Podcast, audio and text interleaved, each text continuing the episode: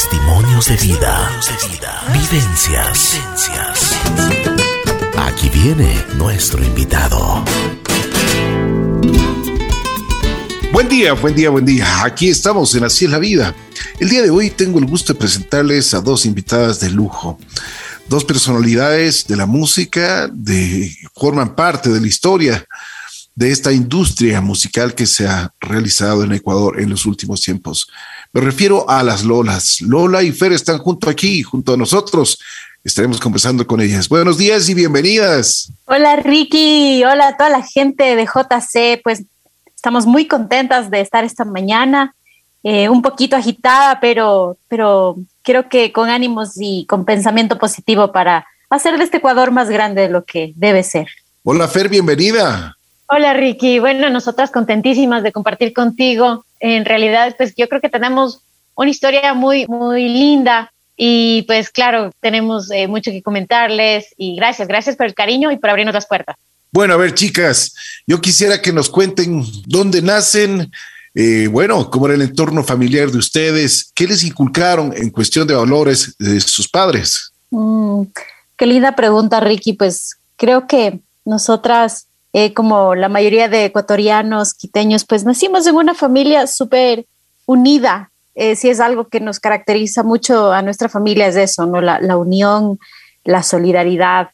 Y pues también tuvimos la ventaja que desde muy pequeñas nuestros padres apoyaron mucho este gusto que nosotras teníamos por la música y eso permitió que tengamos todos los espacios posibles para tener profesores de canto, de guitarra, para componer, para jugar a ser cantantes desde muy pequeñitas.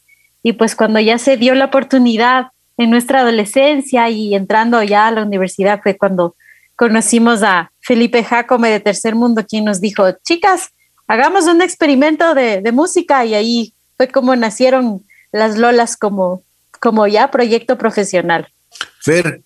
lindo, me encanta eh, me encanta la pregunta también, pues eh, sí, justo como te dice Lola, eh, nosotras pues yo creo que eh, tuvimos la fortuna de, crecer, de, estar siempre rodeadas por padres que, siempre apoyaron nuestros, nuestros gustos musicales, nuestros sueños, siempre pues nos, nos inculcaron el tema de que bueno, vamos a, conseguir nuestros objetivos, que lo podemos, que todo lo que podemos soñar lo podemos alcanzar.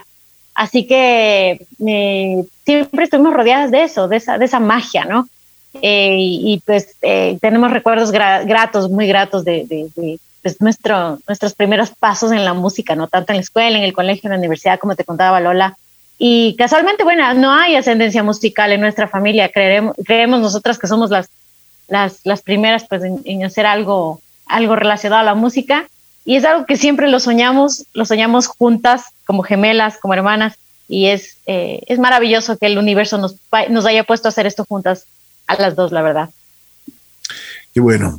Cuénteme una cosa, ¿cómo se llevaban ustedes de pequeñas? Ah? Toda la vida nos hemos llevado bien, no hemos peleado mucho, pero más bien, sabes que en los primeros años de compartir la profesión como las Lolas, creo que ahí tuvimos unos ciertos roces, ¿no?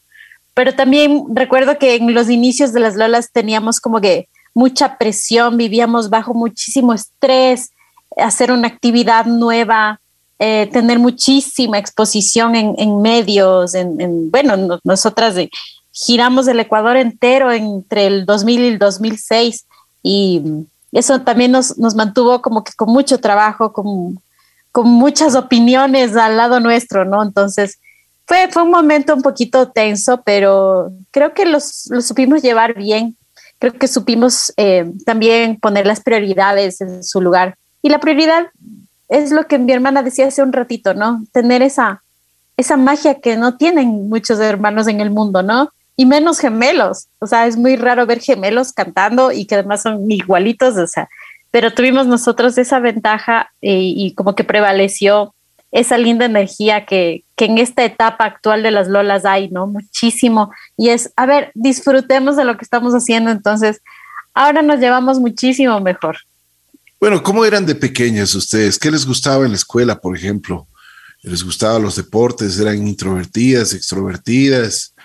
¿Eran las bandidas de la clase? ¿Qué eran? Cuenten. Eh, bueno, la verdad, dos, dos, dos caras de la moneda, yo creo. La Lola siempre fue, fue más sociable, estaba siempre rodeada de, de, amigos. En nuestras fiestas de cumpleaños tenían el 99% de amigos de ellas y el uno mío. Yo creo que ella siempre estaba más conectada con, con, con, su entorno, ¿no? Eh, yo tal vez con menos amigos, un poco más, no, no tímida, ¿no? Pero es que claro, en relación y comparando a, con mi hermana, pues tal vez era un poco más, más, más introvertida. Pero no, yo creo que en la escuela fuimos siempre súper educadas. En, el, colegio de religioso en el que estuvimos, pues tenía ese estilo, ¿no? Las niñas eran, eran siempre como que eh, más pegadas a, seguir reglas, ¿no? A, a, seguir instrucciones súper bonitas. Yo creo que eh, ese fue, ese fue la, esa fue la, la, la, realidad, ¿no? El ambiente en el que crecimos. Y pues yo creo que es, como éramos un colegio de mujeres, Em, éramos, éramos unas niñas súper buenas, la verdad. Eh, no, no fuimos, no hicimos ninguna travesura, no nos aprovechamos nunca de nuestra, de nuestra condición de gemelas para hacer algún, alguna broma, algún chiste. No, yo creo que em, pudimos haber sido un poco más pícaras, la verdad, Ricky. Qué interesante. Bueno, y en el colegio, ¿qué, ¿cuál era la actividad que ustedes tenían? ¿Eran deportistas o ya, ya comenzaron con las inclinaciones musicales? Toda la vida nos dedicamos a hacer música eh, y un dato curioso es que en comparación a lo que pasa en la actualidad, que hay como un despertar de estas generaciones adolescentes que aman la música y después de los realities que se ven en la televisión, todos quieren cantar y todos quieren ser como tal, tal, tal.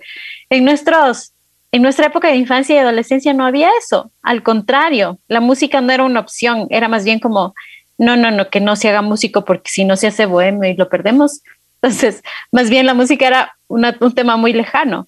Y lo que hicimos fue hacerle caso a nuestro corazón y desde muy niñitas cantábamos, cantábamos, cantábamos. Eh, eh, y hay una anécdota linda, Ricky, que, que no hemos contado a nadie. Es que cuando éramos niñas, ah, ¿te acuerdas que había una serie que se llamaba Tom Sawyer y Huckleberry Finn, su, su amigo?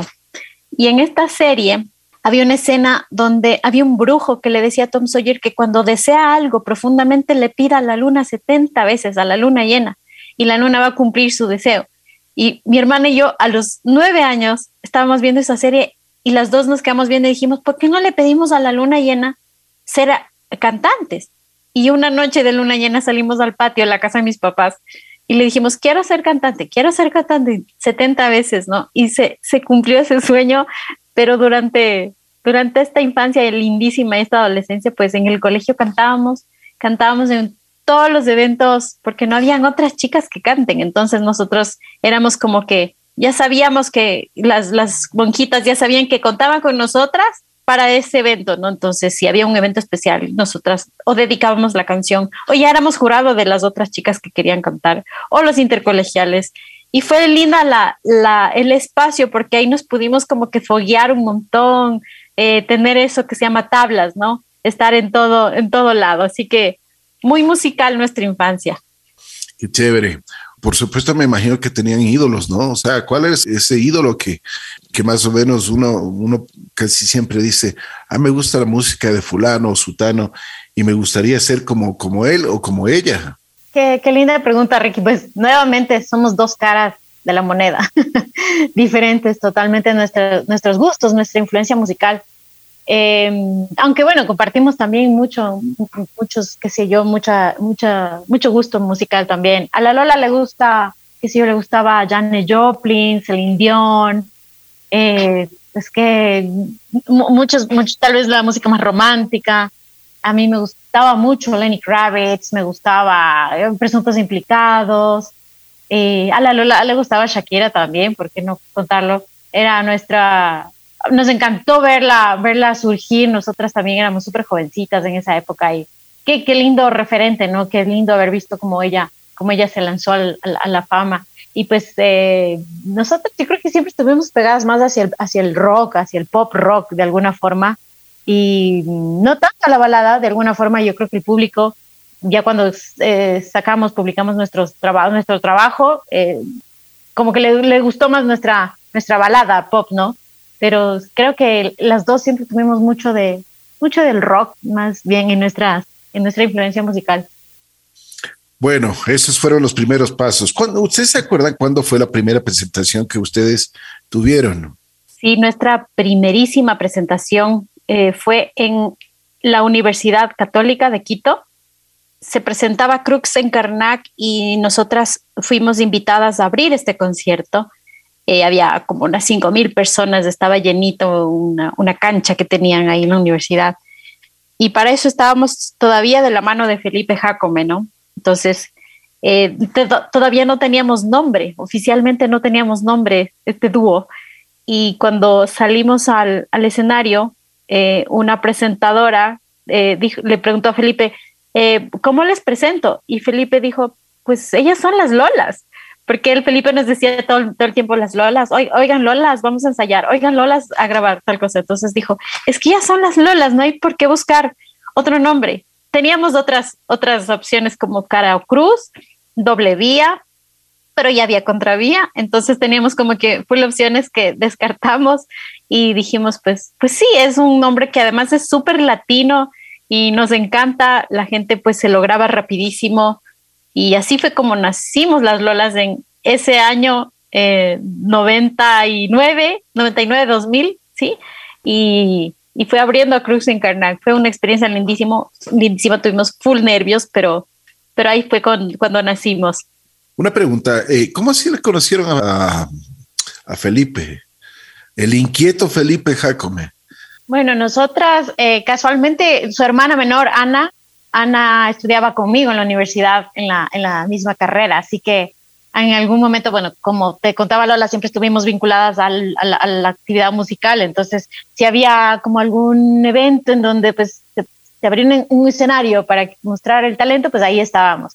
Así que Ana algún rato se me acercó y me dijo, oye, tu hermana y tú cantan, ¿verdad? Sabes que mi hermano está buscando eh, eh, pues producir eh, mujeres, ¿no? Él quiere, él quiere incursionar también como productor y, la propuesta de hacer un, grupo de mujeres le, llama la atención. ¿Les interesaría? Y nosotras, imagínate, pero por supuesto, así que a través de Ana tuvimos el contacto con Felipe y de ahí, pues, de allí ya toda es historia. Además, tenemos una amistad y un cariño gigante por toda la familia Jacome muy trabajadores los chicos y muy, muy talentosos también. Qué bueno, me alegro muchísimo. Cayeron en buenas manos, ¿no? Felipe realmente sabe de música, la familia sabe también de música y me imagino que ustedes aprendieron de ellos eh, bastantes cosas. Ah, a ver, después de que ya salen del colegio, comienzan las presentaciones. ¿Ustedes se acuerdan de esa época? Mm, sí, por supuesto. Eh, nosotras decidimos carreras universitarias convencionales, ¿no? Es decir, no nos inclinamos por, estudiar música. Además, todavía no habían carreras en las que hay ahora, ¿no? De producción, de composición. Eh, y en medio de esa formalidad, de esa convencionalidad de las, de las carreras que escogimos, pues siempre estuvimos llamadas, ¿no? Que había un evento por aquí y por allá.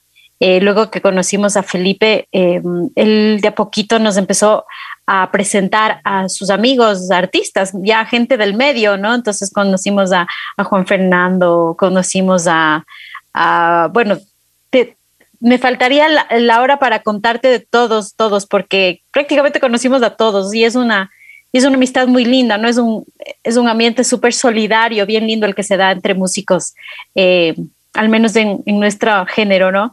Y mm, empezamos a tocar en todo lado sí, con, estos primeros pasos, pues Felipe consideraba que era importante que cantemos en todo lado. Entonces eh, fuimos a, las discotecas esas que estaban súper de moda, eh, a kermeses en colegios y en una de esas presentaciones encontramos a la gente de Verde 70 también dando sus primeros pasos y casualmente sus, sus managers eh, buscaban otro proyecto musical para, para lanzarlo, ¿no? Entonces recibimos esta invitación de, esa empresa que se llamaba Sponsor Group.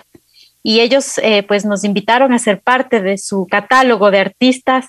Y pues de ahí ya fue todo ya digamos más formal, más serio, firmamos ya el contrato con ellos y arrancó esta gira ya oficialmente como las Lolas, con todo lo que implicaba ya lanzamiento del disco, gira por todo el Ecuador, por todos los medios, por distintos lugares, dándonos a conocer y de la mano de estos amigos que nosotros consideramos como hermanos musicales, que son los Verdes 70, y, y, conociendo ¿no? a nuestros colegas, amigos con quienes hemos caminado hasta ahora, haciendo, haciendo un camino muy lindo, ¿no? Muy bonito la música en el Ecuador.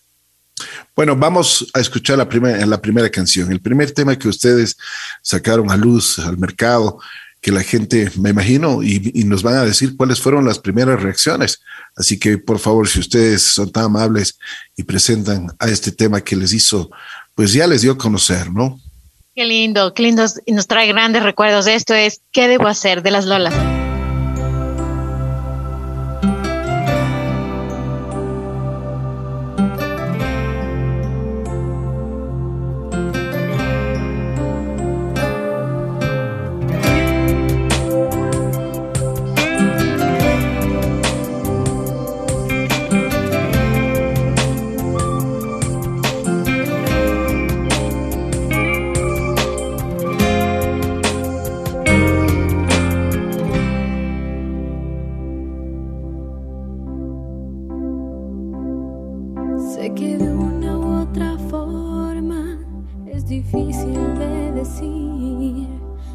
conozco tanto tiempo, pero igual jamás te vi.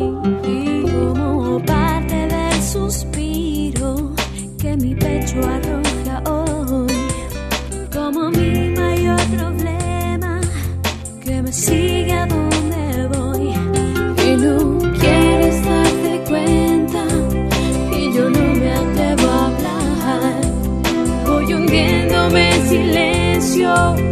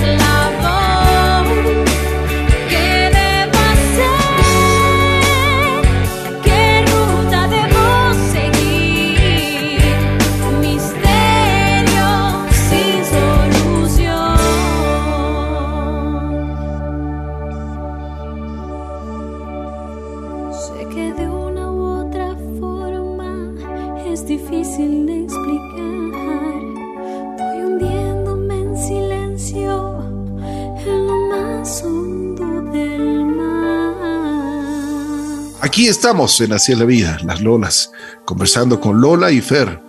Felipe Jacome, el productor, fue quien eh, pues les dijo, ahí están las Lolas y se quedaron con las Lolas. Buenos temas, buena época. A ver, sigan contándome que los, los inicios son siempre duros, eh, con muchos problemas, me imagino, dificultades. Ah, ¿Ustedes tuvieron apoyo de la empresa privada? ¿Dónde, ¿De dónde sacaban ustedes los recursos, por ejemplo? Eh, como, como te contó la Lola, si me permites, sí. cuento yo, el, nosotras empezamos de la mano de Sponsor Group, la verdad. Ellos, ellos eh, invirtieron en, en, estas dos propuestas musicales que fueron Verde 70 y Las Lolas. Por eso yo creo que la gente mucho nos, nos relacionaba con, con, con, ellos, ¿no? Y como te decía, la Lola son hermanos musicales, así que ellos, yo eh, pienso yo, son los, los que más promovieron nuestra carrera, ¿no? Los que realmente fueron ese, ese gran trampolín, ¿no? Para poder llegar a un mercado mucho más extenso, que es el, el, el nacional, el, el mercado en todo el Ecuador. Así que gracias a ellos, eh, pues pudimos, pudimos eh, promocionarnos. Es como, como cualquier emprendimiento, ¿no? Como cualquier empresa, pues eh, ellos invirtieron, se plantearon estrategias, estrategias de comunicación. Y, y, yo creo que estuvimos rodeados de, de gente que, pues, en, en, lo suyo, cada uno en lo suyo hizo, hizo un gran trabajo y, permitieron de esa forma que, que, surja, ¿no? Como este, este, este, estos dos, estas dos propuestas musicales que tanta falta ya le hacía, le al país, ¿no? Yo, yo, pues de, una forma muy, muy, muy, muy sencilla quisiera decirles, ¿no? Si nosotras fuimos en algún momento la, eh, esta propuesta musical que le hacía falta, ¿no? Esta, estas, ser representantes del pop femenino en el Ecuador es una gran responsabilidad y creo que tuvimos la fortuna de, tener el apoyo de, Sponsor Group como empresa para lanzarnos a nivel nacional y fue un trabajo lindísimo. Yo creo que dio grandes resultados también. Como ustedes dicen, eh, en ser cantantes y especialmente voces femeninas eh, muy escasas, ¿no? Muy, pero muy contadas con los, con los dedos de la mano. Y empezar debe haber sido bastante complicado. ¿Cuál es el, segundo tema que así a ustedes les, representó y también el público? ¿Qué antes de eso, antes de escuchar el segundo tema, ¿qué les decían a ustedes? ¿Cuál era la reacción del público que cuando escuchaban allá en, las radios sus temas? Les llamó mucho el tema de que seamos eh, gemelas y que tengamos las voces súper parecidas, ¿no? Eh, el público ecuatoriano en los 2000 estaba muy acostumbrado de pronto a propuestas femeninas tropicales, más, más de otro ámbito, o tal vez más música nacional, por ejemplo. Pero cuando escucharon pop femenino, eh, muchos medios dijeron, pues esto, esto como que suena diferente, eh, hasta que no llegamos a muchas radios, especialmente en provincias, nos, nos decían que pensaban que éramos mexicanas, muchísimas, o españolas. Nos, nos decían, pues no aparecen de aquí. Eso nos pasó un montón, un montón. Y yo también creo que por la calidad de producción que hubo detrás, pues hubo esa, esa llegada hacia los medios, ¿no? Eh, en el 2002 lanzamos eh, un tema que se, se adueñó la gente de este tema, es la balada Me haces tanta falta. Y pues con eso, eh, de alguna manera, creo yo que afianzamos este estilo romántico que a pesar de que en nuestros discos hay música incluso como más rockera, más funk, otros géneros, pues la gente se enamoró de, las, de la balada, se adueñó de esas canciones y ahora son parte del, de este imaginario y de este colectivo social que nos encanta que suceda, ¿no? Vamos entonces a escuchar aquí a las Lolas. ¿Cuál es el próximo tema? Sí, esto es Me haces tanta falta. Me haces tanta falta. ¿Quién la escribió? Y bueno, nos tienen que contar ¿Para quién fue? Ah, porque me, me, imagino que también ya los fans, los, los pretendientes a ustedes, les, pues eh, siempre les, les estaban echando el ojo, como se dice, ¿no? Sí, bueno, sabes que siempre en esa época nos, nos, nos preguntaban, tenían esta, esto de, de, que, ¿por qué siempre los artistas dicen que, están enamorados de su público y que su amor es del público y no tienen pareja? Yo creo que en esa época estuvimos tan ocupadas que, y que la verdad es que yo creo que pues no tuvimos nada, nada muy serio y formal con, una, con una pareja en ese momento. Estábamos muy dedicadas a, nuestra carrera musical. Y, y bueno, hablando de Me haces tanta falta esta canción, es de Cristian Valencia y Cristian Valencia es el productor musical de, nuestros, de nuestros discos, ¿no? Una vez que, que, pues dimos el paso como Felipe Jacome, luego llegamos ya a las manos de, de Cristian y además de que le queremos el universo, el mundo entero al Chris, pues es, es, un productor talentosísimo. Yo creo que donde él pone su, su, su creatividad, pues es un éxito seguro. Y con, e, en ese momento, pues trabajamos muy, muy de la mano con él. Nos regaló sus temas, nos regaló temas lindísimos y, como no, este en especial me hace tanta falta. Yo creo que es después de qué va a ser, o, mejor dicho, este es en realidad, yo creo que la canción que tiene más reproducciones, que la gente más, más recuerda de nosotras, eh, pues nos dicen que se casaron con esta canción, que se reconciliaron. Y bueno, las dos en realidad son este, este, como te dice la Lola, parte de la vida, ¿no? De la historia musical de mucha gente en el Ecuador. Así que estas son las dos canciones que más, más queremos de las Lolas. Listo, vamos a escucharlas entonces a las Lolas.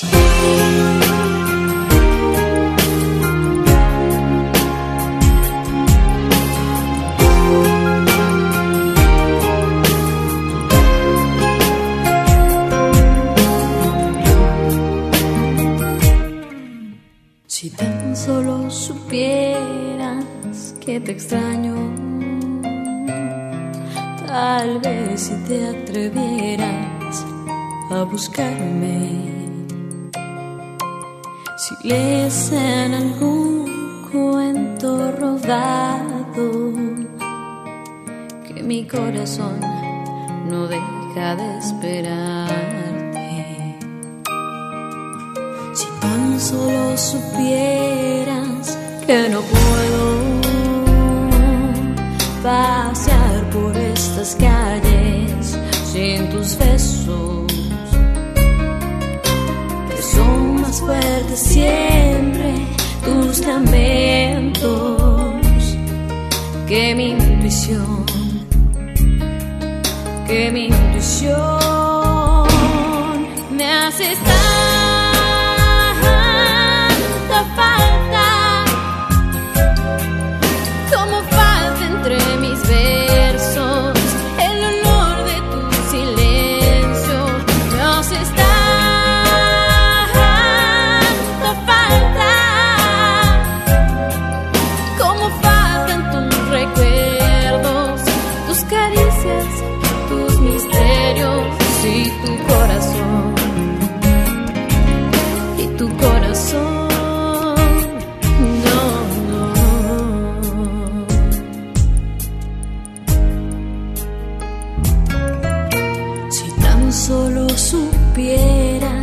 estoy llena de tus sonrisas, de todos tus recuerdos.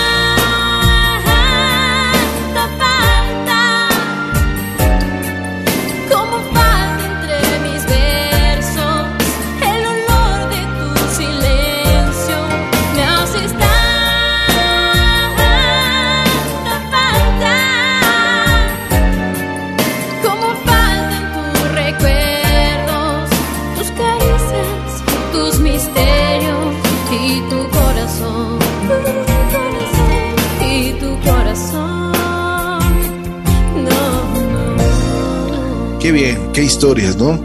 Pero bueno, a ver, después eh, cuenten un poquito más y en secuencia vamos, vamos viendo qué es lo que pasó en la carrera de ustedes. Sí, pues eh, luego de Me haces tanta falta, pues creo que ya muy afianzadas y muy sólidas en nuestra carrera, ahí tuvimos la oportunidad de ir por todos los lugares del Ecuador, eh, conociendo todas las provincias. Ah, hacíamos un conteo alguna vez con, con, la FER y hemos recorrido, conocemos todas las provincias del país. Obviamente no conocemos muchos lugares que nos, nos, nos quedan todavía en agenda, pero lo lindo de viajar siendo cantante es que uno puede disfrutar del turismo ecuatoriano y pues llegas y te dicen, pruebe las, la especialidad del lugar o miren, conozcan este sitio turístico específico y uno se siente pues súper querido, ¿no?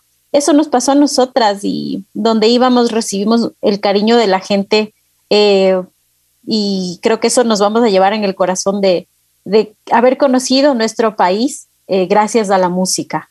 Em, pues giramos, giramos y, lanzamos otros sencillos también. La gente nos dábamos cuenta que dependiendo de, la región donde íbamos, pues tenían más preferencias por un tema o por otro, pero lanzamos ahí nuevas propuestas.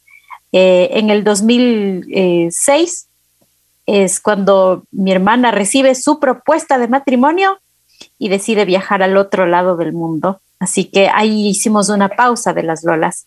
Sin embargo, dejamos al público con, canciones, con, muchas historias personales lindísimas. Así que esa es como que la primera etapa de las Lolas. Qué bien. Vamos entonces avanzando con las Lolas. Eh, cuénteme en cuál otro tema les gustaría que, esté sonando en la bruja y que el público le recuerde. Qué lindo, Ricky. Me encanta, me encanta que hagas esta invitación a, pues a nosotras proponer la, la, música nuestra en, hacia el público. Nosotras, eh, bueno, como te decía la Lola, al, regresar ya a, pues a, retomar nuestra carrera en esta segunda etapa de las Lolas, como la llamamos, eh, pues hemos querido que esté marcada más por una propuesta musical propia, ¿no? Entonces, en este, en este descanso, eh, Lola se dedicó a componer bastantísimo y yo, pues, soy fan número uno de la, un número uno de las canciones de, de, mi hermana. Me fascinan, me encanta. Yo creo que dicen además mucho de quiénes somos, de, de cómo queremos sonar, de qué queremos decir, ¿no? Y pues reconectando con los, con los, con nuestras influencias musicales y con la balada, eh, Lola escribió una canción maravillosa que, es mi favorita en realidad, se llama Daría y habla de, pues, de, una historia, si bien es como que, bueno, me arrepiento de, de no haber hecho lo que, lo que debía hacer en, en, su momento, es como tratar de reconectar con esta persona que ya no está, ¿no? Y pues eh, fue lanzada en plena pandemia y también volvió a conectarnos mucho con nuestro público ya ahora en esta etapa con redes sociales, con plataformas digitales, algo que no tuvimos en nuestros inicios de carrera. Pero en, este, en esta ocasión fue lindísimo ver cómo la gente pues decía, bueno, esto, esto me conecta también con, con seres queridos que perdí y, pues es, volvimos a, vivir esta magia de conectar con las emociones de la gente, ¿no? Eh, yo creo que a diferencia de otro estilo, de estilos musicales, en donde pues la gente va y baila contigo y, se, y yo, qué sé yo, levantas el público y todos se ponen a bailar, a nosotros nos encanta eh, conectar eh, con la gente porque nos escucha, escucha la letra, escucha y conecta con nuestro, con el sentimiento, ¿no? Con lo que la, la, emoción de la canción te, te transmite. Así que Daría es de mis favoritas y pues está, está en plataformas digitales, está en, en, nuestros canales de YouTube, así que es, pues, para que la disfruten, Daría. Aquí están Daría y una canción de las Lolas.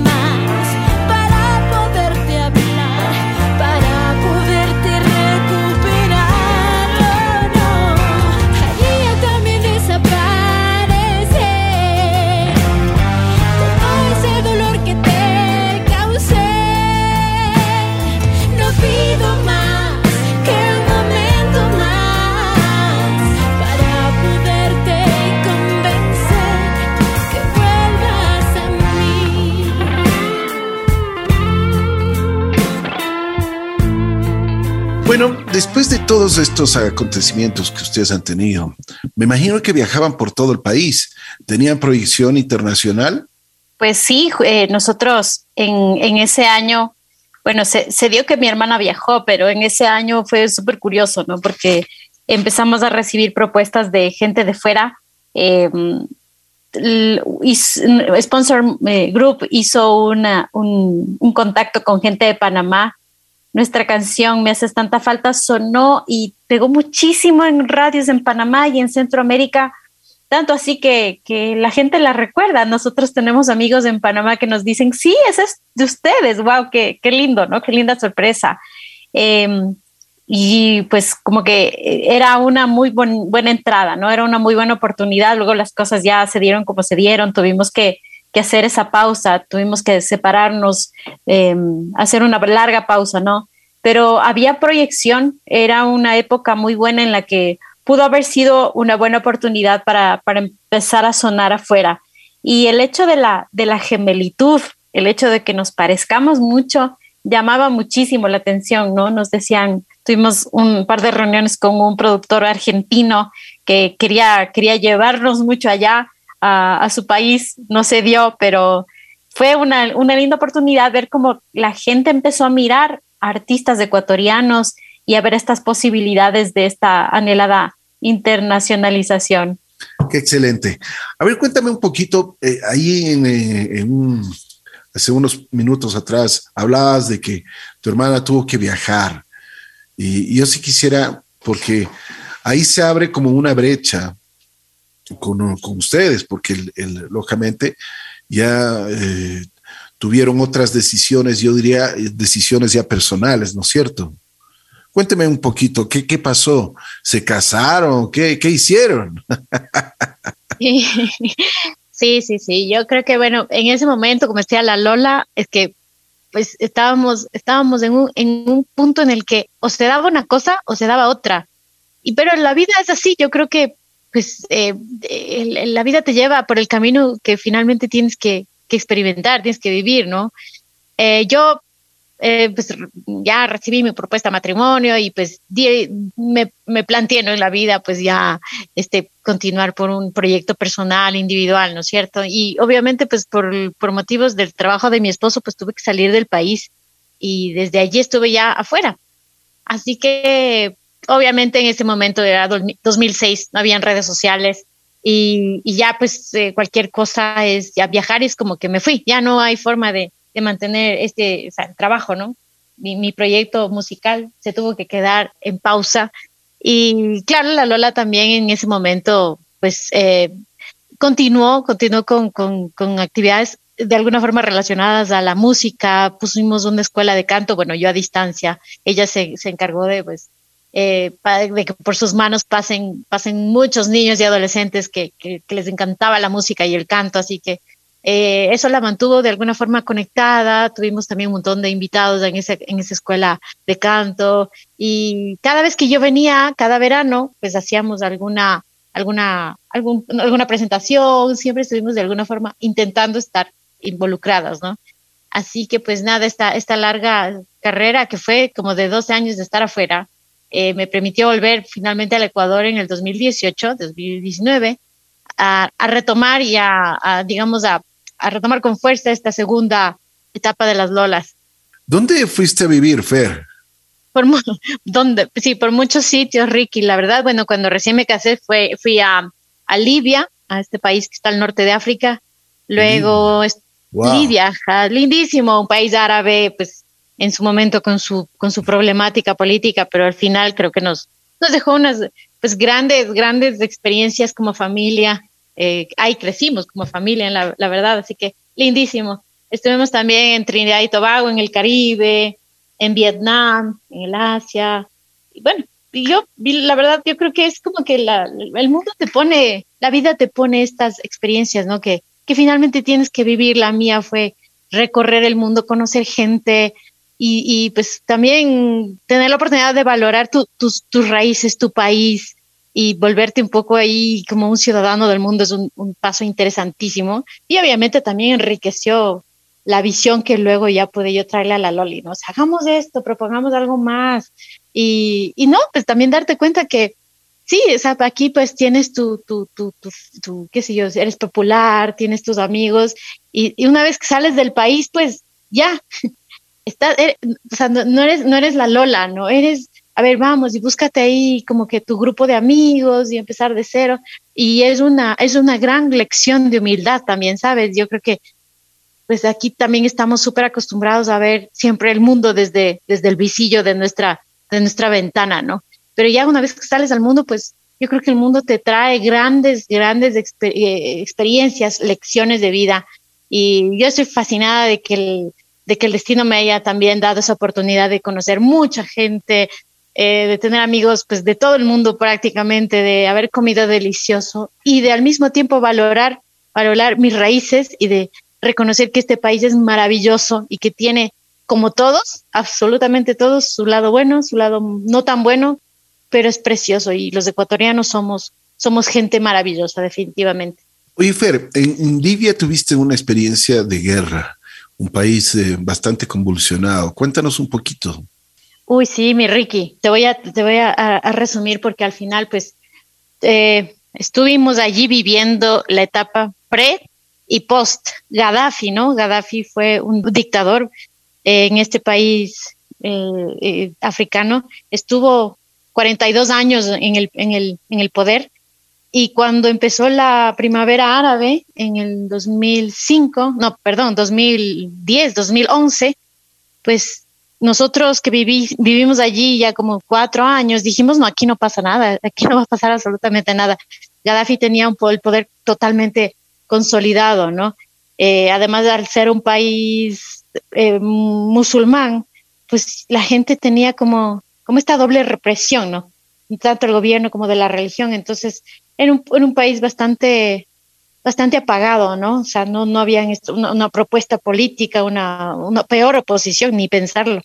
Así que pues empezó la primavera árabe y, y empezaron de a poco países vecinos a, a, levantarse contra sus dictadores. Fue el caso de Egipto. Empezó Túnez, se inmoló un, un estudiante universitario y así empezaron las propuestas hasta que llegó a, nuestro, a nuestro, nuestra ciudad. Nosotros vivíamos en Trípoli, la capital, y pues desde el este, desde Benghazi, vinieron ya los rebeldes poco a poco a ocupar, ocupar los, el territorio. Fue entonces donde tuvimos que ser evacuados de emergencia. Eh, nosotros y muchísimas otras familias eh, de extranjeros, no solamente pues en calidad de expatriados, sino de migrantes, ¿no? Entonces fue, fue muy doloroso, muy, muy doloroso tener que salir corriendo por un motivo tan, tan duro como, como, como una guerra, ¿no? Así que fue, fue, fue difícil dejar todo atrás. No tuvimos obviamente la oportunidad de despedirnos de absolutamente nadie, dejamos nuestra casa tal cual, salimos simplemente con nuestros documentos y vimos cómo, cómo este país tan lindo que pues mi hijo, mi segundo hijo nació allí, imagínate, pues tuvimos que dejarlo de emergencia y, y amigos, amigos muy queridos, también locales que se quedaron allí peleando por su, por su país, por su revolución.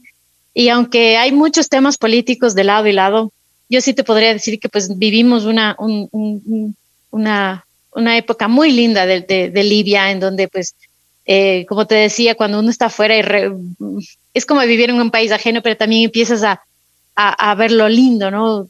Ahí pues en este país amaban a los niños, nos sentimos siempre súper, súper acogidos. Bueno, yo como mujer, claro, manteniendo siempre está, está como la distancia, ¿no? Del resto, siempre cubierta, no la cabeza, pero sí respetando sus, sus, sus normas, ¿no? Pero muy bien, al final fue, vivimos esta, esta etapa anterior muy linda y lastimosamente pues tuvimos que salir así de emergencia y, y, ver cómo el país se destruyó, lastimosamente se destruyó entendemos hasta ahora es un país que, no ha acabado de consolidarse, ¿no? Su propuesta política pues no acaba de consolidarse, puesto que, pues imagínate salir de 42 años de, de, dictadura, eh, ya son más, más de una o dos generaciones que, que no tuvieron la oportunidad de, de, de, proponer, ¿no? De oponerse, de consolidar una propuesta política fuerte, así que eh, ahí quedó, quedó el país, quedó, quedó un poquito pues bastante, yo creo, destruido y nosotros con el recuerdo de haberlo, de haberlo dejado así en esas circunstancias. Ustedes tuvieron que salir urgentemente. Como tú mismo dices, dejaron intacto todo, simplemente se llevaron los papeles. Oye, pero qué suerte tuvieron de, de poder salir, ¿no? Ay, absolutamente, porque yo lo que te comentaba, ¿no? Había muchas otras familias migrantes, ¿no? Los, la, las, la gente de servicio, gente que trabajaba con nosotros.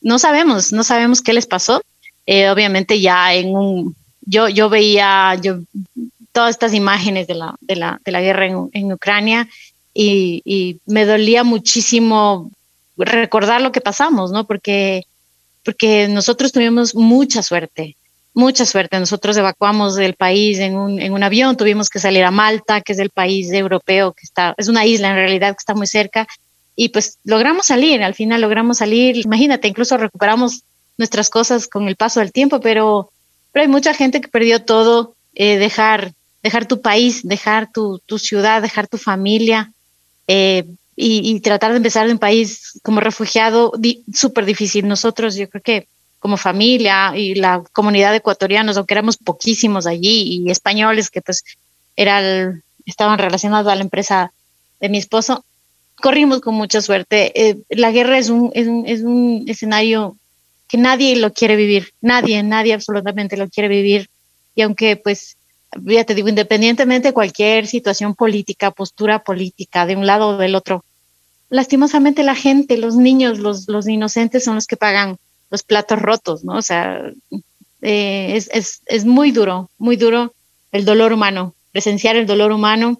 Nosotros salimos y en el aeropuerto había, el, el aeropuerto estaba prácticamente convertido en un campo de refugiados, de todo un poco como te decía, migrantes, gentes de, empresa, de, de, cualquier empresa que ya estaba intentando sacar a su personal, eh, los propios locales, ¿no? Libios, pero los migrantes, y me quedé con esa imagen de ver familias ahí, eh, dormidas, acostados por allí, en tratando de protegerse, ya en una ciudad que ya estaba eh, desabastecida, entonces no, ahí me quedé con esa imagen y espero que, que pues hayan, hayan encontrado su camino para salir con, con bien, ¿no? Salir, salir. Terrible.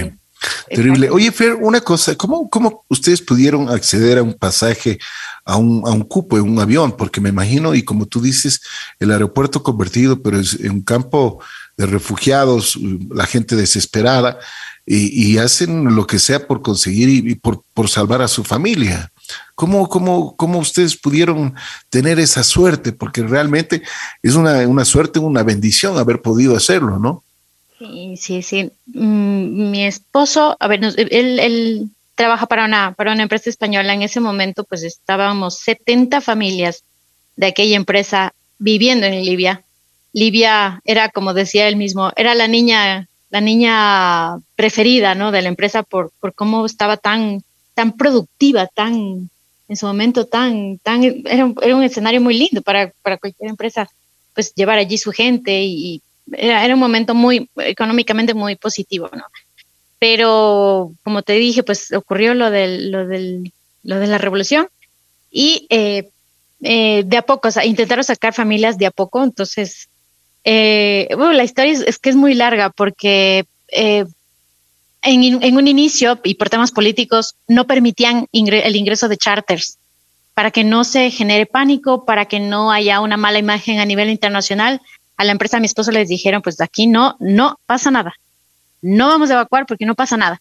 Y cuando en realidad ya se venía el problema, ¿no?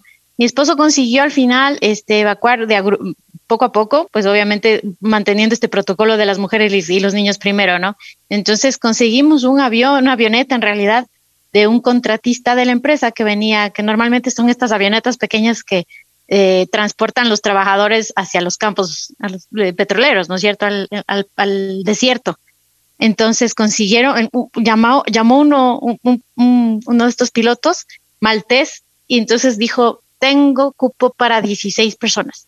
Salgo ahorita. Imagínate, nosotros con las comunicaciones caídas, tenían, ni siquiera los teléfonos satelitales funcionaban. Era, una, era un caos, un caos definitivo. Entonces, eh, conseguimos eh, el contacto de esta persona y pues mi esposo que trabajaba en, en seguridad y, medio ambiente, pues estuvo muy involucrado en el comité de, evacuación. Entonces consiguió reunir eh, mujeres embarazadas y niños pequeños, ¿no? Yo como tenía a mi, hijo de dos años y, viajamos con otras eh, ocho, ocho mujeres embarazadas con niños, logramos ir al aeropuerto desde, o sea, imagínate que es como también el nuestro, ¿no? Que está fuera del, del, del distrito, ¿no? Así que salimos eh, rapidísimo en nuestros autos por rutas nuevas, esperando no encontrarnos con rebeldes. Llegamos al aeropuerto y allí esta, esta avioneta nos esperaba a un lado de, de la pista de, del aeropuerto, pues donde primera vez, imagínate, tú dices, wow, estoy caminando en la pista del aeropuerto, pero era una cosa de emergencia. Y salimos, salimos gracias a este, a este contacto con este, este piloto maltés. Eh, llegamos a Malta y pues la gente, como no había comunicación, obviamente llegamos y mucha gente estaba preocupadísima por nosotros porque eh, habían derribado también otro, otro, otra avioneta maltesa que estaba saliendo de Benghazi desde la otra ciudad libia. Así que hay muchas, muchas pequeñas de estas historias. Salimos también muy adoloridas, eh, llorando, pues nos despedimos de nuestros esposos sin saber si les íbamos a volver a ver, imagínate, porque evacuábamos así, mujeres y niños primero. Y después ya la empresa logró meter un charter y sacar como otras 40, 50 familias y así de a poco. Pero fue durísimo, fue, fue una experiencia muy, muy, muy dura. Nosotros con fortuna, pero ver, ver amigos, ver, ver a nuestra gente que, que se quedó. Amigos de Libia, la señora que trabajó, trabajaba conmigo era de Marruecos y no tenía posibilidad de que alguien le ayude y alguien haga algo por ella, como yo veo que es ahora el caso de Ucrania, ¿no? Que se que, que tendrán que caminar para llegar a alguna, alguna frontera más segura. Y, y sí, la guerra realmente es, eh, es, es, una experiencia muy dura. Es lo peor que le puede pasar a la humanidad. Eh, Fer, eh, ¿cuál es la lección que te dejó todo esto? Qué lindas preguntas me hace Ricky, porque me, me invitas igual a la reflexión.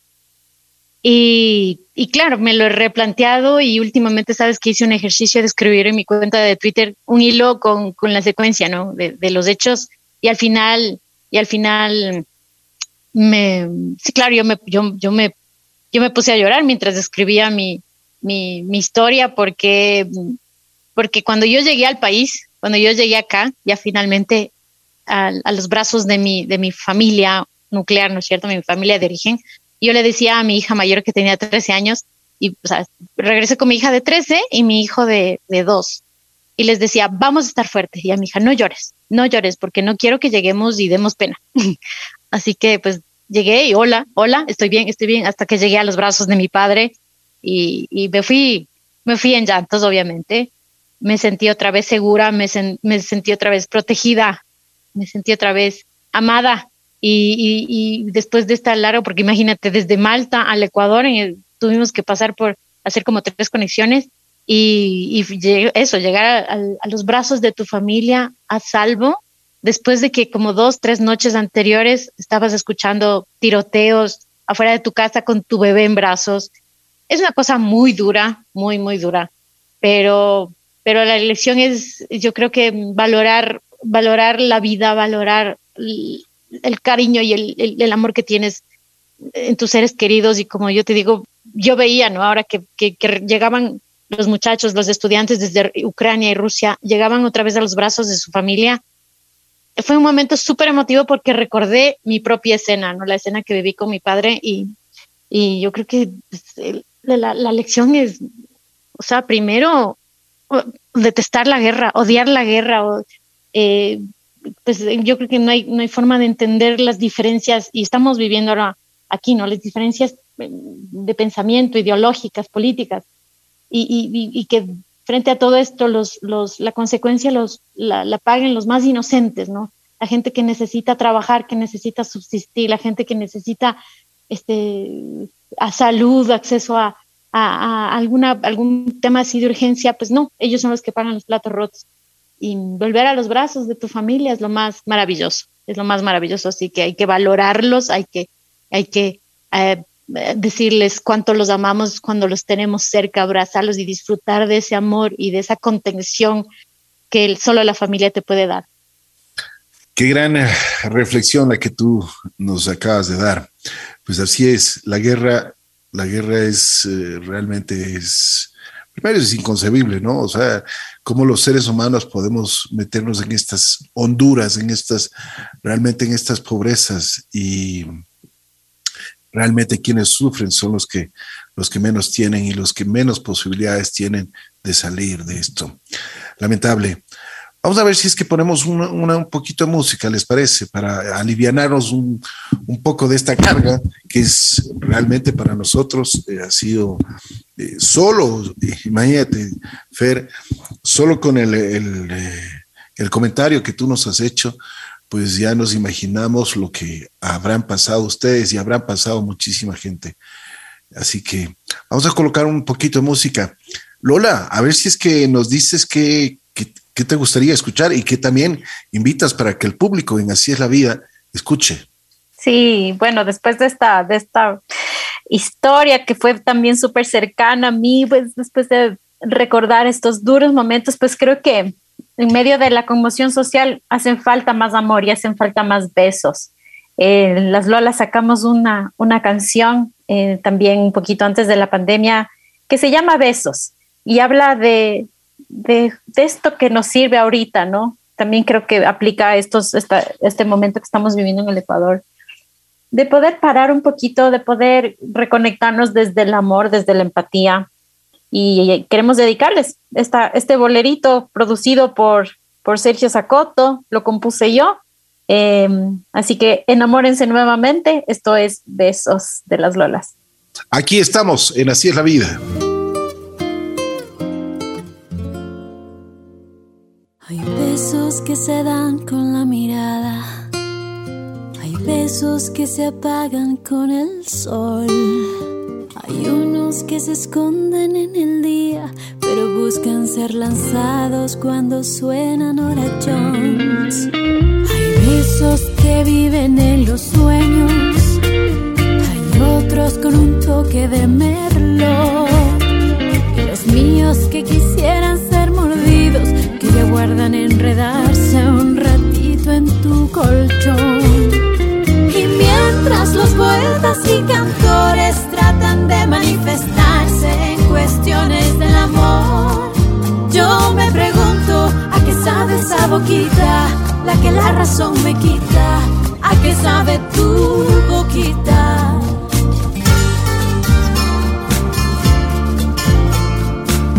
Quiero besar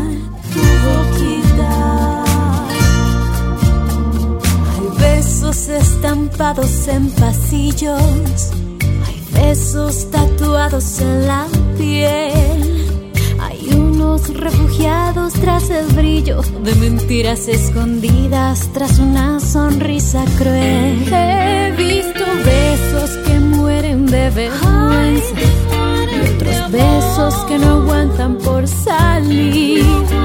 Y los míos con una esperanza inmensa que ya guardan enredarse un ratito en tu vivir.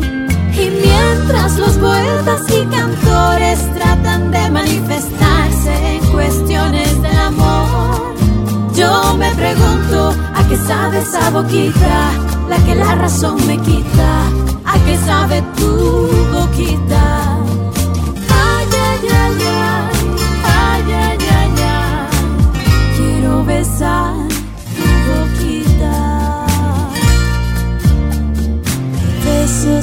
Escapan en la noche, en puntillas y no vuelven nunca más. Hay esos que de miel son un derroche, y esos besos son los tuyos que ya los quiero probar. Y mientras los poetas y cantores tratan de manifestarse en cuestiones del amor, yo me pregunto a qué sabe esa boquita, la que la razón me quita, a qué sabe tu boquita. Y mientras los poetas y cantores tratan de manifestarse en cuestiones del amor, yo me pregunto a qué sabe esa boquita, la que la razón me quita, a qué sabe tu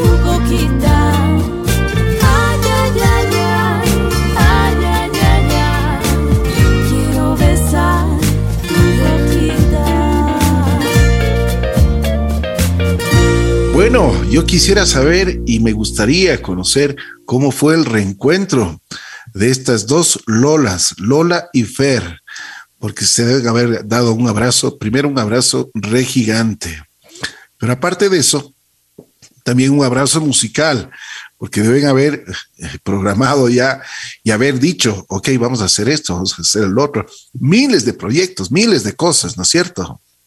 Sí, nosotras en el 2019, en el, sí, en el, en el 19, ¿no es cierto? Que mi hermana ya volvió acá al Ecuador, eh, pues planificamos eh, todo este, este regreso, eh, lanzamos, Besos, lanzamos esta canción Daría también. inmediatamente llegó la pandemia, lo cual frustró un montón de planes que teníamos de volver a viajar y a girar por todo el país.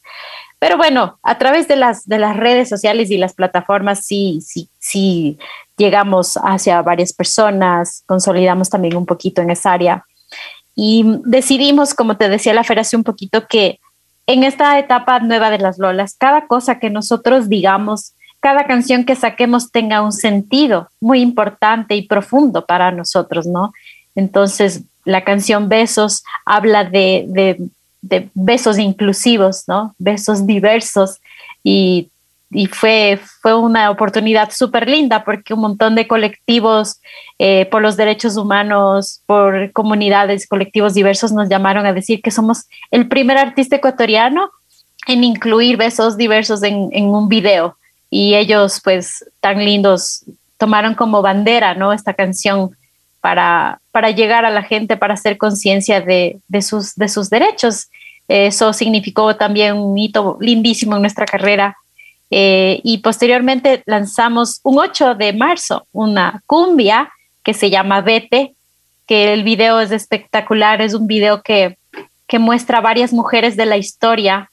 Eh, en este video participan dos artistas importantísimos, uno en maquillaje, una en maquillaje que, se, que es una rusa ecuatoriana lindísima que se llama Yeka. Ella es artista del, maquillaje. Y otro artista argentino que se llama Lizardo. Eh, Lichi lo que hizo fue trabajar con papel y hacer caracterizaciones de mujeres de la historia sobre nuestra piel. Entonces, es una cumbia que habla de, romper relaciones eh, tóxicas, ¿no? Especialmente para las mujeres es una cumbia, la quisimos hacer cumbia para despertar como que esa energía. La canción dice, vete, vete, ya no me haces daño, es como romper los miedos, es como, como empoderar y, cortar, cortar esas relaciones. Así que también tuvimos una, una acogida súper linda, historias de mujeres que maravillosas que nos han dicho, oye, con esa canción sentí que tenía que acabar esta relación que no me servía y, fue muy lindo, ¿no? Hemos trabajado bastante con, gente también y con colectivos femeninos en ese sentido. Así que cada pasito que te, que te cuento, ¿no? Cada pasito tiene un sentido y eso es un poco lo que estamos trabajando en este próximo evento que ahora te, te queremos contar de qué se trata. Mientras tanto, dejar a la gente estas canciones para que la puedan ver, la puedan apropiarse, la puedan analizar y reenamorarse de las lolas. Bueno, nos vamos a poner alegres con esta, esta canción, esta cumbia de, de las Lolas. ¿Les parece? Escuchémosla entonces.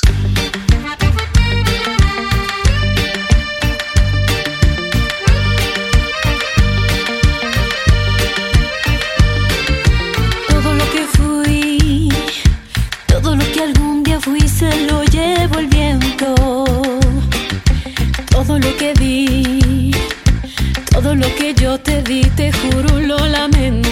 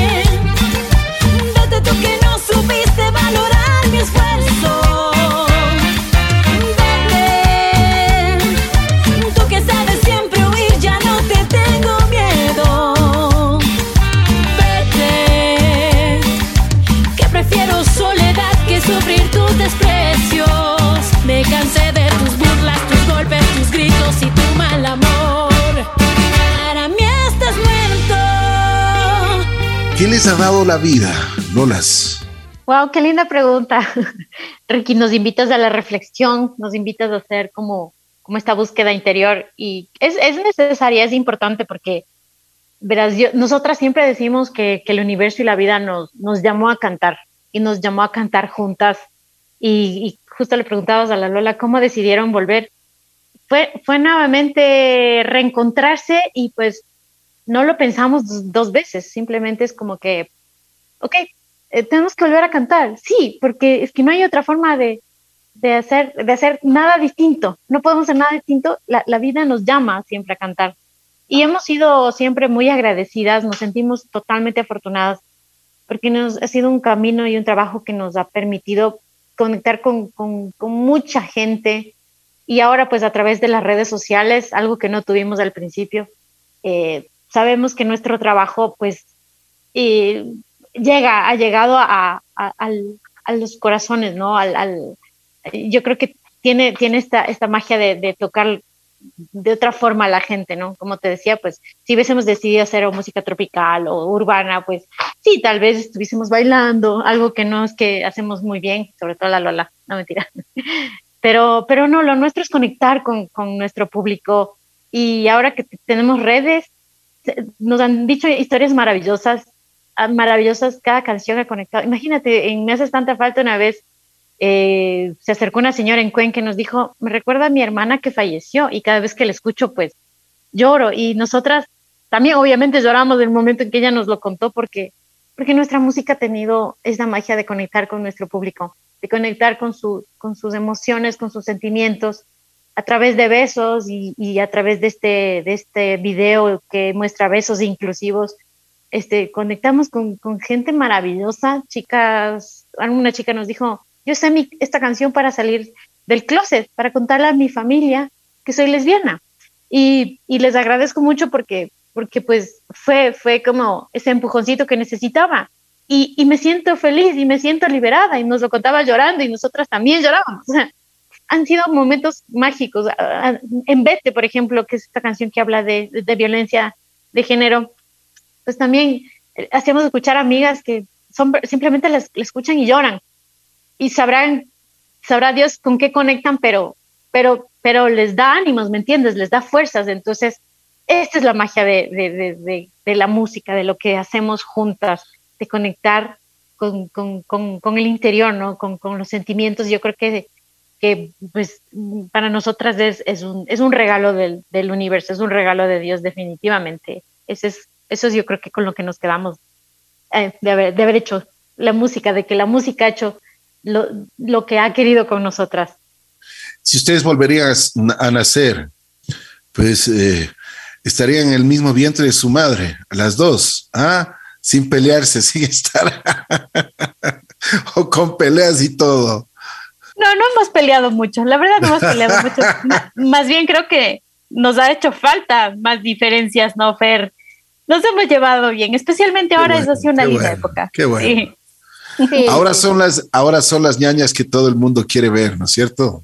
Sí, además que trabajar juntas es, es re divertido. O sea, la Lola ahí toda seriecita que se la ve está súper loca, o sea, súper súper ocurrida.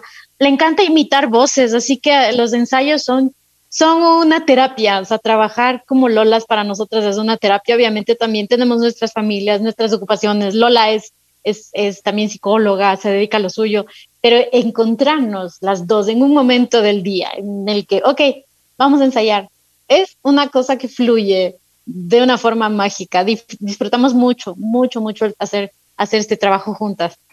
Eso es lo mejor. Bueno, Lolas, yo quisiera preguntarles qué dicen en la casa ahora. ¿Ah? ¿Lo hicieron bien? ¿Qué dicen los papis? Uy, los papis. Es que mi papá es el fan número uno, ¿no? Él, tiene un estudio donde tiene pósters de las Lolas, tiene los trofeos que nos han dado, reconocimientos, placas. Entonces, gracias a él es que hemos podido como almacenar y guardar esto, ¿no? Porque él, se encarga un poco de recolectar. Es lindísimo es, esto que, que creo que la vida ha llevado a que nuestros papás también vivan, ¿no? E, ellos han sido fans, fans número uno. Eh, un poco mi mamá no le gustan los medios, ¿no? Algún rato le buscaban para entrevistas de ella, no, dice, no, no, no, mi papá, en cambio, yo hablo de mis hijas. Entonces, es lindo. La familia siempre como que nos ha apoyado y ha sido el orgullo, el orgullo de la familia durante muchos años. Es linda la experiencia. Qué chévere. Me alegro muchísimo. Bueno, ¿qué les parece si es que ponemos una, una canción? ¿Cuál sería la de las de los últimos temas que han sonado? ¿Cuál es el preferido de ustedes y el preferido de su audiencia? Ay, qué lindo. Pues hay, hay muchas canciones, muchas propuestas que ahora la Lola, que la, como te contaba, la Lola es, la compositora y que em, pues queremos que suene, queremos que la gente eh, redescubra el trabajo de las Lolas. Hicimos hace poquito una colaboración con, con Pamela Cortés. Era, era un sueño para nosotras porque pues tiene una, además que tiene una voz espectacular la Pame. Eh, siempre eh, pues nos relacionaban porque la gente piensa que nos parecemos mucho, confunden nuestras canciones y tenemos anécdotas en común, pues graciosísimas con la PAME. Y quisimos hacer, fue durante pandemia, por eso el video pues le muestra a ella en una pantalla, pero quisimos, quisimos hacer esta colaboración y unir nuestras tres voces, así que estamos juntas en esta canción que se llama ¿Qué hago yo? Es una canción de la Lola en el que pudimos armar este arreglo vocal junto con nuestra querida Pame Cortés. Vamos a escucharla esta canción junto a las Lolas y Pame, por supuesto, dándole la bienvenida a ella también.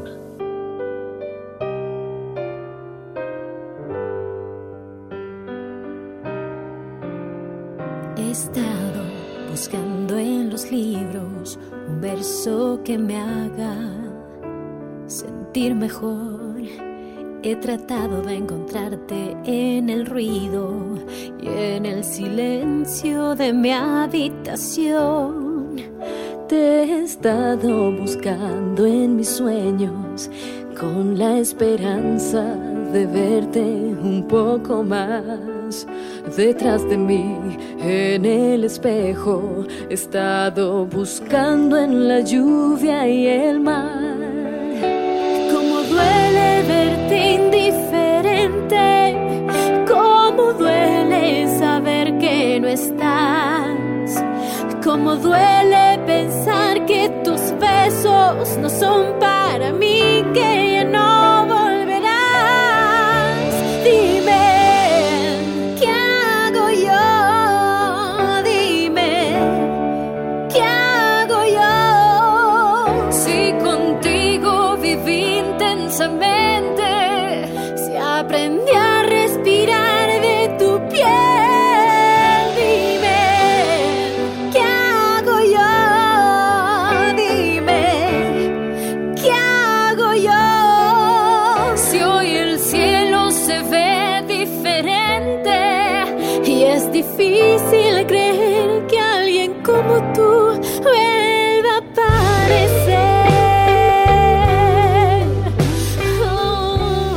A ver, Lola, ¿es, ¿es fácil o difícil escribir canciones? Em, cuando hay una emoción y un sentimiento fresquito y te viene así como la idea súper clara, creo que, es fácil.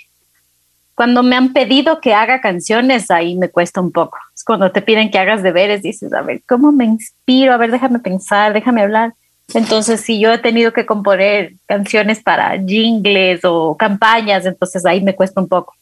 Pero cuando veo una historia que me impacta o, me pasa mucho que vienen amigos y me cuentan, oye, me pasó tal cosa, y son amigos cercanos y los veo sufrir, también me pasa eso, ¿no? Es como más rápido de hacer.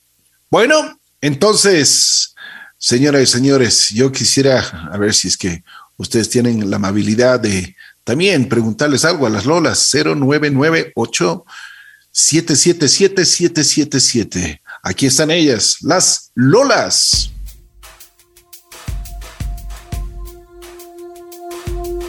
Fuera de un lugar, tan solo queda esperar. Y yo espero a que el tiempo me regale algo mejor. Que no estás y tu mirada está en otro lugar. Acudo a mis recuerdos y revivo aquel amor.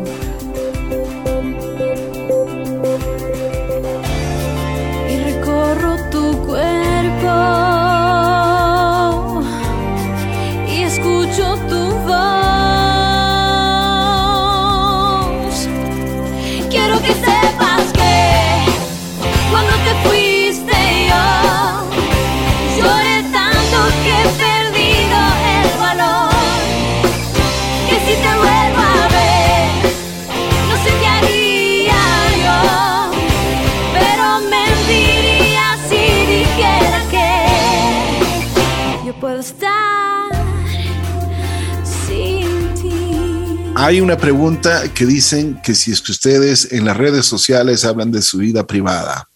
Me imagino que su vida privada la deben tener, así como dice, el, eh, o sea, vida privada, ¿no? Deben cuidar mucho eso. Sí, pero realmente eh, pues, las redes sociales, digamos, de las Lolas, pues nos, como que nos concentramos más en mostrar lo que hacemos cuando estamos juntas, cuando ensayamos, cuando tenemos entrevistas. Y de allí como que cada una tiene, tiene lo suyo, no tiene su propia perfil, al menos en Instagram yo pues lo abrí hace unos meses nada más. Pero pues que yo creo que la gente ahora mismo busca, busca también conocer lo que, lo que haces, ¿no? Que si tu familia, que si estás en la casa desmaquillada, si estás haciendo bromas, que la Lola es experta para hacer esos chistes. Entonces, yo creo que a la gente le encanta conectar. Obviamente tratamos de no exponer mucho a nuestros hijos, bueno, nuestros esposos también, cada uno pues tiene su, su, su propio estilo, entonces como que no, no quiero salir en la foto, no, que no sé qué, pero igual les hemos sacado en algunas publicaciones. Yo creo que no, no, no nos ponemos muy estrictas en no, en no mostrar eh, nuestra vida privada, porque realmente pues yo creo que tenemos esta fortuna de no, de no vivir esa, esa, esa farándula, esta, esta enfermiza, ¿no? Que a ver, ¿qué, qué está haciendo? Que. Nuestras vidas son súper, súper tranquilas. Somos mamás, somos, eh, somos hermanas, compartimos un montón de actividades. Más bien, más bien, si es que la gente conecta con eso, pues qué lindo, ¿no? No, gracias a Dios no tenemos nada así como, uy, la, las Kardashian, no, no. Creo que nuestra vida fluye de una forma súper linda, súper linda, así que eh, no nos hemos eh, como que puesto mucho a, a, esconder nuestra vida privada. Yo creo que la dejamos fluir en realidad. ¿Cuáles son sus nuevos proyectos? Eh, bueno, hoy por hoy estamos súper concentradas en un concierto que se llama Las Lolas Íntimo, que va a ser presentado en el Teatro San Gabriel el 24 de, de junio a las 8 de la noche. Y pues ese es un proyecto al que le estamos metiendo todo el cariño porque vamos a contar nuestra historia musical. Vamos a tener invitados de lujo. Yo creo que somos súper afortunadas. Son artistas, eh, son cuatro ecuatorianos y una eh, importadita de Colombia que nos va a acompañar en, en, este camino, en esta historia musical. Y pues estamos concentradas en también dar una experiencia audiovisual porque vamos a tener muchos recursos audiovisuales también. Eh, así que Ricky, el 24 de junio nos vemos ahí en el Teatro San Gabriel. Queremos verte en primera fila y también invitar a toda la gente que, que venga y que reviva estas emociones que te contaba la fe. Eh, este reencuentro con amigos también va a ser súper importante para nosotras. Por supuesto que sí, ahí estaré y realmente va a ser un gusto, un orgullo. Yo les he visto desde muy chiquitas eh, crecer en, en toda la parte musical. Ustedes hacen de la historia que tiene la producción nacional de Ecuador, pues ustedes son unas personas que tienen muchísimo, pero muchísimo valor. Les quiero agradecer siempre por haber estado con la predisposición para conversar un poquito, pues se han confesado en gran parte. y esa es una de las cosas que eh, realmente para este programa, como dice el programa, ¿no? Así es la vida. Yo le quise poner chulla vida, pero me dijeron, no, no, no pongas chulla vida, sino así es la vida. Bien, ahí estamos. Gracias, Lolas. Terminamos con una canción, ¿les parece? Sí, sí, sí, terminemos con una canción muy linda. Es otra colaboración que hicimos con Israel Brito y su esposa Anabel.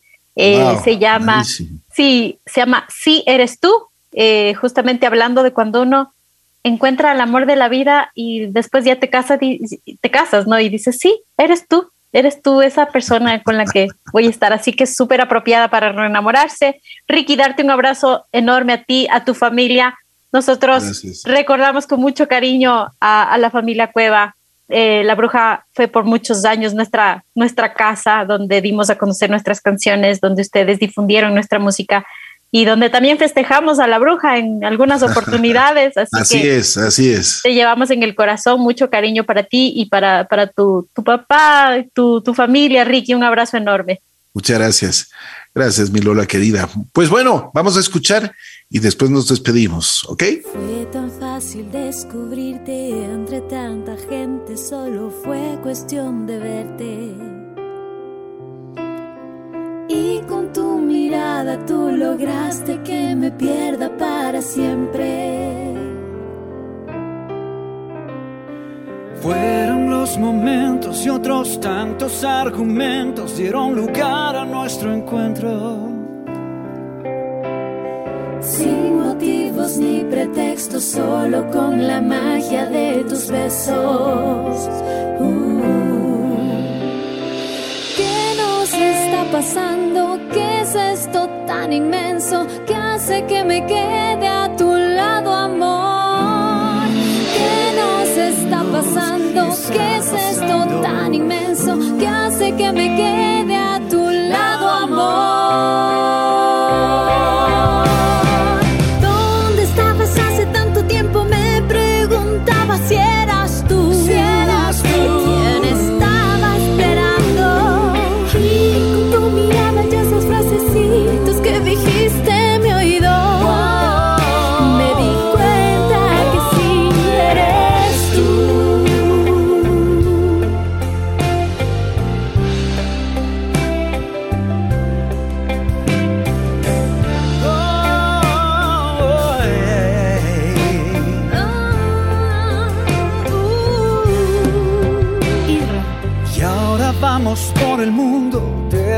derramando besos, construyendo tantos sueños.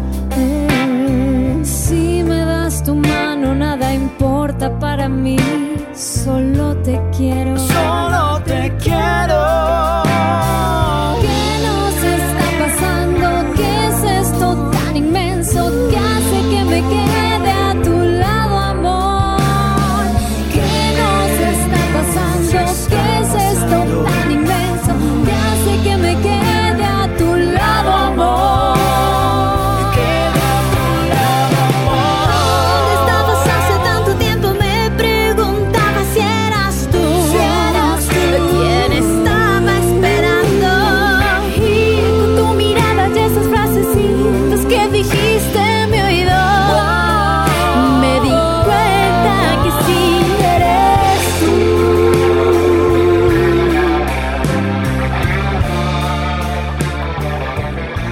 Qué bien, me alegro las colaboraciones que ustedes han tenido. Eso nos damos cuenta de que, por ejemplo, ustedes han sido muy queridas por todos los colegas que, tienen en la música y eso, eso, eso da muchísimo que hablar de la parte humana que ustedes han podido entregar a cada una de las personas que se han encontrado.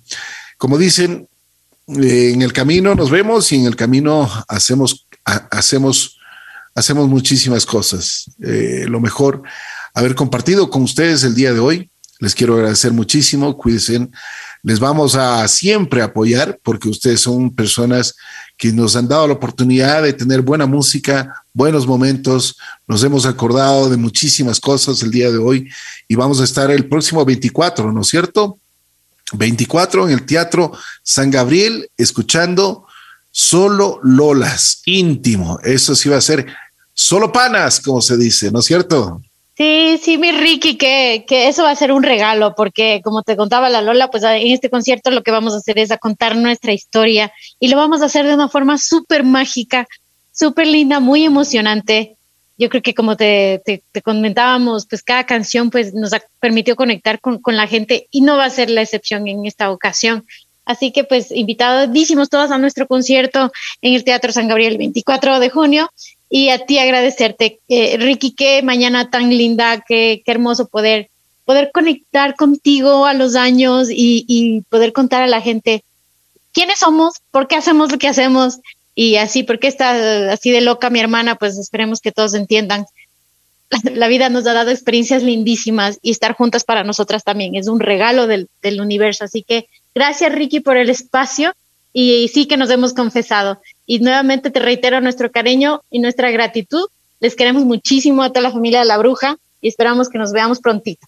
Fed y Lola, las Lolas estuvieron aquí en Así es la vida. Vamos a terminar con un tema el cual ha sido seleccionado por ellas para que ustedes la escuchen, disfruten de estas eh, notas musicales y de estas voces esplendorosas que tiene el pentagrama musical de Ecuador. Gracias, Lolas, como siempre, en Así es la vida.